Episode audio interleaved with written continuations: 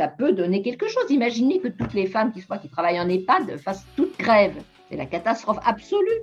Hein, c'est des emplois essentiels, comme on dit. Donc, elles ont, au contraire, elles ont un bon levier là.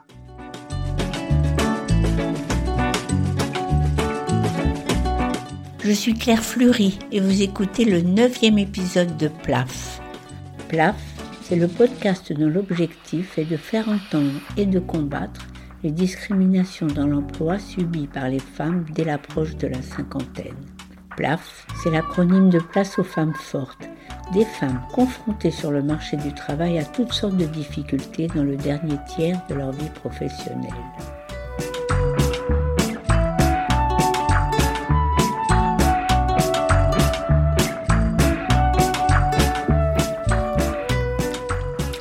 Arrivé au troisième et dernier épisode de la série consacrée à l'orientation sexuée vers les métiers du soin et du lien.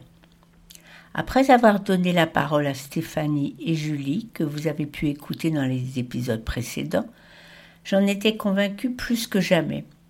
C'est la division sexuée du travail pour caricaturer les femmes dans le travail social, la santé et l'éducation les hommes dans l'industrie, la construction, l'armée et la police, qui est le terreau sur lequel prospèrent les inégalités persistantes entre femmes et hommes. Il me restait donc une question à explorer. Comment les femmes en arrivent en majorité à se retrouver à travailler dans des secteurs d'activité mal valorisés et mal payés? Sans aucun doute pour certaines d'entre elles, faute de mieux. Je pense ici aux femmes de plus de 50 ans, classées vite fait dans la catégorie des personnes sans qualification car elles n'ont pas de diplôme à faire valoir, auxquelles on demande de faire le ménage et de prendre en charge les personnes âgées à domicile. Mais aussi pour beaucoup d'autres femmes par choix. Et dans ce cas, comment s'est fait ce choix de projet professionnel? Et tout particulièrement au moment de l'orientation en fin de collège ou après le bac. Dans un rapport remis à Jean-Michel Blanquer en juillet 2021, Pascal Huguet, chercheur au CNRS, estime que 60 à 70% des lycéens sont influencés par des stéréotypes au moment de faire leur choix d'orientation. Ce rapport, piloté par Sophie Béjean, qui est rectrice de la région Occitanie, s'intitule, et c'est tout un programme à lui tout seul, faire de l'égalité filles-garçons une nouvelle étape dans la mise en œuvre du lycée du XXIe siècle. Le rapport fait apparaître, et là je cite, une disparité de performances scolaires au bénéfice des filles, en clair des meilleurs résultats scolaires. Alors, une disparité de performances scolaires au bénéfice des filles qui ne se traduit ni dans les choix d'orientation, ni par une meilleure insertion professionnelle des femmes. Au contraire, le rapport souligne la permanence des représentations genrées des métiers dans la tête des filles et des garçons. En bref, il y a de l'avenir pour la division sexuée du travail qui va perdurer plus que jamais. Je me suis dit que Marie Durubella, sociologue spécialisée dans l'étude des inégalités sociales et de sexe en termes d'éducation, et autrice d'un livre dont le titre est La tyrannie du genre, serait bien placée pour répondre à cette question. Alors je lui ai demandé d'être interviewée sur PLAF en juin dernier et à ma grande surprise, elle a accepté tout de suite. Je lui en suis très reconnaissante car elle a essuyé les plâtres de mon premier enregistrement, qui s'est avéré plutôt chaotique. Mes questions étaient plus qu'incertaines et pas de chance, la liaison Internet était instable. J'ai donc été obligée de reformuler et d'apporter des précisions après coup. C'est peu dire que j'ai démarré assez mal l'interview avec ma première question. J'ai demandé à Marie Durubella si l'avenir professionnel des femmes se dessine dès l'enfance. Bah, l'avenir professionnel des enfants, ceux garçons et filles, euh, bon, ça, ça morce hein, dès l'enfance. Mais il ne faut pas non plus être trop déterministe. Euh, la vie est longue et il y a beaucoup d'événements qui peuvent perturber. Hein. Il y a bien sûr une préparation de la part des parents. Euh, on veut que son garçon ou sa fille s'oriente vers des activités qui paraissent collées, disons, au fait que c'est un garçon ou une fille. On n'aime pas trop les, les francs-tireurs. Mais en même temps, il peut se passer beaucoup de choses. Et donc, je pense qu'il ne faut pas être trop déterministe, hein, parce qu'on a quand même tendance à ça, surtout avec les femmes. D'ailleurs, les femmes sont conditionnées, etc. Bon, on peut aussi réagir.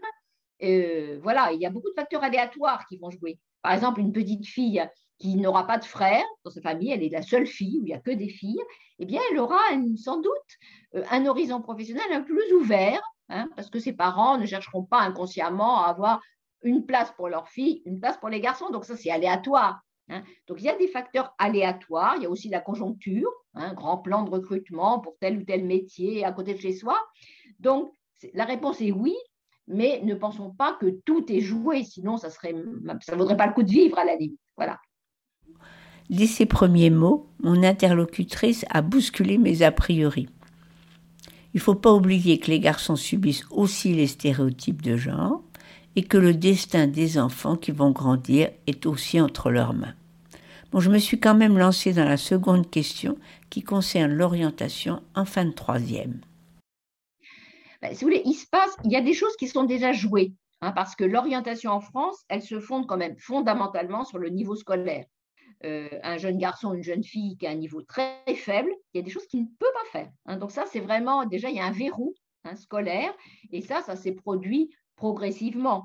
Et de ce point de vue-là, les filles ne sont pas spécialement désavantagées. On aura l'occasion peut-être de revenir là-dessus. Malheureusement, en intervieweuse super débutante, je n'ai pas saisi l'occasion de revenir sur cette question. Donc je vais vous apporter des précisions après coup sur ce sujet. Alors, en fin de troisième, le choix d'orientation dépend en effet du degré de réussite scolaire. Pour les élèves ayant moins de 9 de moyenne, le choix d'un BEP majoritaire, pour les filles autant que pour les garçons. Mais par contre, c'est le choix du BEP qui sera déterminant pour la suite de leur carrière. Écoutez bien, on compte 85% de filles dans les sections santé et sociale et 8% de filles dans la section industrie et développement durable. La concentration des filles dans les spécialités des services sera à l'origine des disparités professionnelles existant entre les hommes et les femmes. En effet, dans le secteur tertiaire, les débouchés sont plus incertains, les emplois plus précaires et les spécialisations acquises en formation initiale moins reconnues ce qui débouche souvent sur des situations de surqualification par rapport à l'emploi exercé. Alors, c'est pas moi qui dis ça, c'est un rapport du ministère de l'Éducation que j'ai aussi mis en référence. Alors là, c'était pour les élèves en fin de troisième, mais pour ceux qui ont obtenu le bac, à nouveau, ce n'est pas à l'avantage des filles. Les garçons qui avaient choisi des sections industrielles s'inscrivent dans des filières professionnalisantes et sélectives qui sont assez nombreuses, du genre IUT. Tandis que les filles qui ont fait le choix du sanitaire ne trouvent pas de place dans les écoles paramédicales et sociales et se retrouvent en faculté souvent par défaut. Donc la question suivante qui s'imposait était à niveau scolaire donné, quel est le processus qui conduit les filles et aussi les garçons à leur choix d'orientation? Les jeunes à 15-16 ans vont en discuter et ils vont être vraiment soumis à l'influence des camarades. Donc, c'est qu'à cet âge-là, ils sont très sensibles à l'influence de leurs camarades et ils veulent être. Alors, certains peuvent vouloir se distinguer, mais la plupart voudront plutôt être comme les autres. Je suis une fille, je veux faire plutôt ce qui est conforme. Et la même chose pour les garçons. Hein. Et d'ailleurs, sans doute même les stéréotypes pèsent encore plus sur les garçons. Vous imaginez un garçon qui veut faire un métier dit féminin. Alors c'est la catastrophe absolue. Hein. Pour une fille, ça peut être perçu comme une audace finalement, dire on supporte mieux les filles qu'on appelle garçons manqués hein, que les garçons efféminés, justement parce que le masculin c'est mieux que le féminin. Donc, à cet âge-là, il y a un certain conformisme qu'on observe qui peut être renforcé par les parents, Soit les jeunes se conforment à une norme, mais la grande question qui demeure est comment s'est fabriquée la norme. Le rapport de Sophie Béjean en donne quelques déterminants, autres que les élèves eux-mêmes et leurs parents. Par exemple, la trop faible place faite aux femmes dans les programmes, dans les représentations genrées des disciplines, des formations et des métiers portés consciemment ou non par les enseignants. Marie Durubella, elle, y ajoute les observations des jeunes autour d'eux. Et puis, ce qu'ils voient autour d'eux, vous savez, les jeunes, pour s'orienter, ils regardent euh, autour d'eux les gens qui travaillent, que ce soit la profession de leurs parents ou les gens qui voient travailler. Ils voient bien que quand il a encore un guichet, c'est une femme, et que le, euh, s'il y a un chantier à côté, c'est des hommes. Je veux dire, les jeunes le voient. Ça, ça influence beaucoup leur représentation de l'avenir ou ce qu'ils voient à la télé, enfin après il y a voilà ce qu'ils voient grâce aux réseaux sociaux euh, ou à la télévision, etc. ou dans les films. Mais tout ce paysage est très sexué, donc c'est pas étonnant que les jeunes euh, se coulent dans ces moules-là.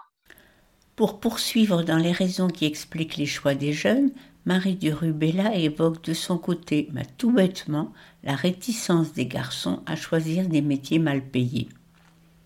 L'étude de l'éducation nationale que j'ai citée précédemment confirme qu'en effet, les motivations auxquelles répondent les orientations des garçons et des filles sont significativement différentes. Les garçons privilégient la rentabilité de leur filière sur le marché du travail, ce qui n'est pas une priorité pour les filles. On se demande bien pourquoi alors les métiers mal valorisés ne les rebutent pas. Ben, ce n'est pas une question de les rebuter, mais disons que c'est conforme à l'image de ce qui est perçu comme féminin. C'est très proche, c'est des métiers qui sont très marqués par l'image de la mère, hein, l'image de la mère, du soin à autrui, etc. Donc si les filles rejettent ça, euh, elles rejettent euh, l'image du féminin. Je veux bien croire que la relation mère-fille interfère aussi dans le choix professionnel sexué des jeunes filles. Mais elle y ajoute une autre particularité qui détermine définitivement le choix des filles les filles se projettent déjà dans leur vie future et anticipent qu'elles auront à concilier vie professionnelle et vie familiale. Est-ce que ça s'est confirmé? Oui, tout à fait. Oui, c'est une enquête qui maintenant a quand même eu au moins une dizaine d'années. J'avais été assez surprise moi-même parce que c'était des filles qui étaient en lycée, hein, donc qui se destinaient à des études longues. Et euh, quand elles parlaient de leur projet, il y avait tout de suite ça on a des enfants, donc je serai prof de langue, par exemple. C'est un raisonnement assez typique. Hein.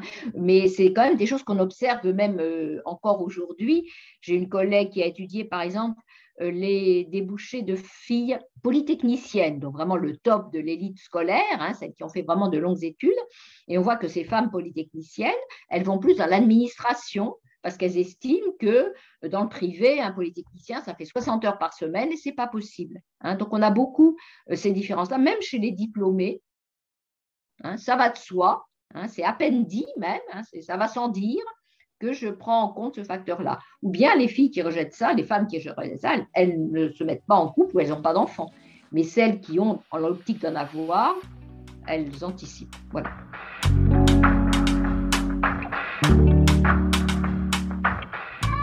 Pour terminer, je m'inquiétais auprès de Marie du Rubella sur le très faible investissement des filles dans le métier du numérique.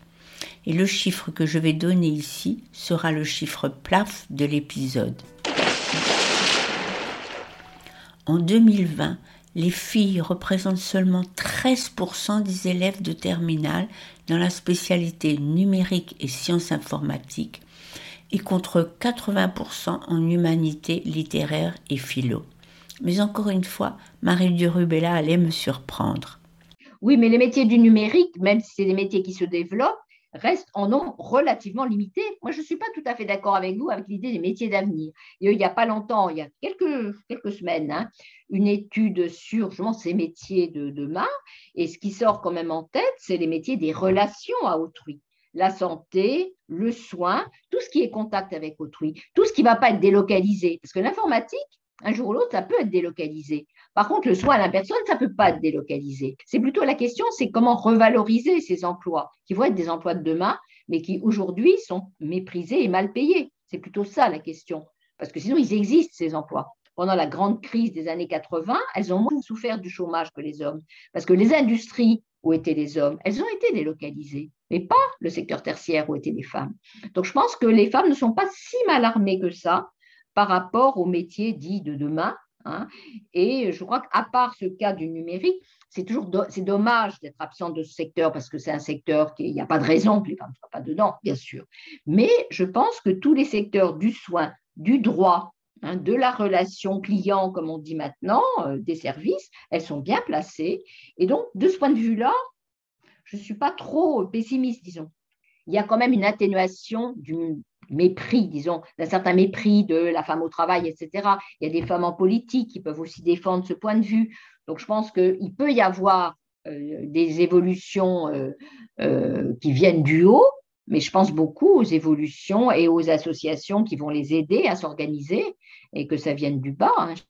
Oui, mais enfin, il faut que les femmes s'organisent aussi. Hein. Il y a eu, il n'y a pas longtemps, on en parle en ce moment, euh, une mobilisation, par exemple, des femmes qui faisaient le ménage dans l'hôtel Ibis d'une région parisienne. Elles ont gagné.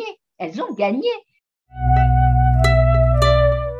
À 47 ans, Rachel Keke est donc devenue l'un des visages du mouvement de contestation.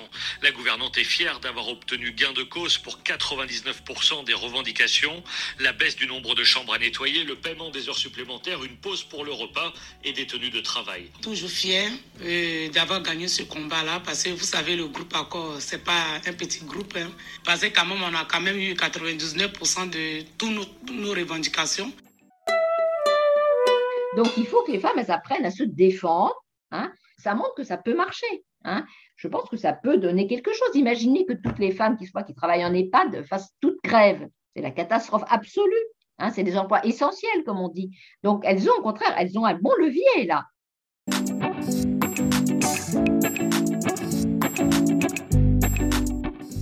Je crois qu'on peut terminer par cette affirmation. Et je remercie vraiment Marie de Rubella pour cette conviction qui invite les femmes à s'organiser entre elles et à se mobiliser pour obtenir de meilleures conditions de travail. Si je dois résumer cet épisode, on a vu que l'orientation des filles, tant dans les filières courtes que longues, demeure profondément genrée. Les raisons qui leur font privilégier le tertiaire, les métiers du soin et du lien sont multiples. Les stéréotypes de genre omniprésents depuis leur enfance, leur environnement proche, les médias, la relation avec leur mère, la préférence pour des métiers qui permettront de concilier tâches familiales et responsabilités professionnelles, et enfin une ambition et une confiance en soi plus limitées malgré leurs bons résultats scolaires. Oui, tout ça c'est vrai, mais après avoir écouté Fatma, Stéphanie, Julie, je voudrais ajouter une autre raison encore plus importante. Chez les filles, l'envie d'exercer un métier qui a du sens, le souci d'aider les personnes vulnérables, de privilégier les liens de face à face et le désir de se sentir utile.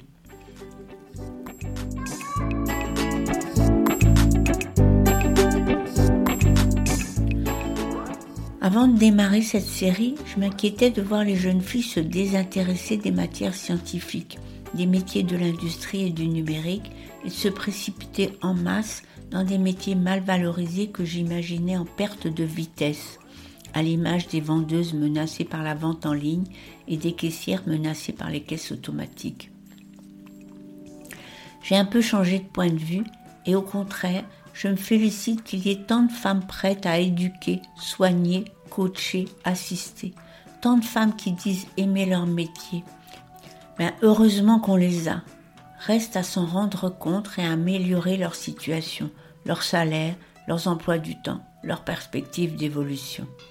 Je vous remercie beaucoup pour votre écoute bienveillante pour cet épisode si mal préparé et si mal enregistré.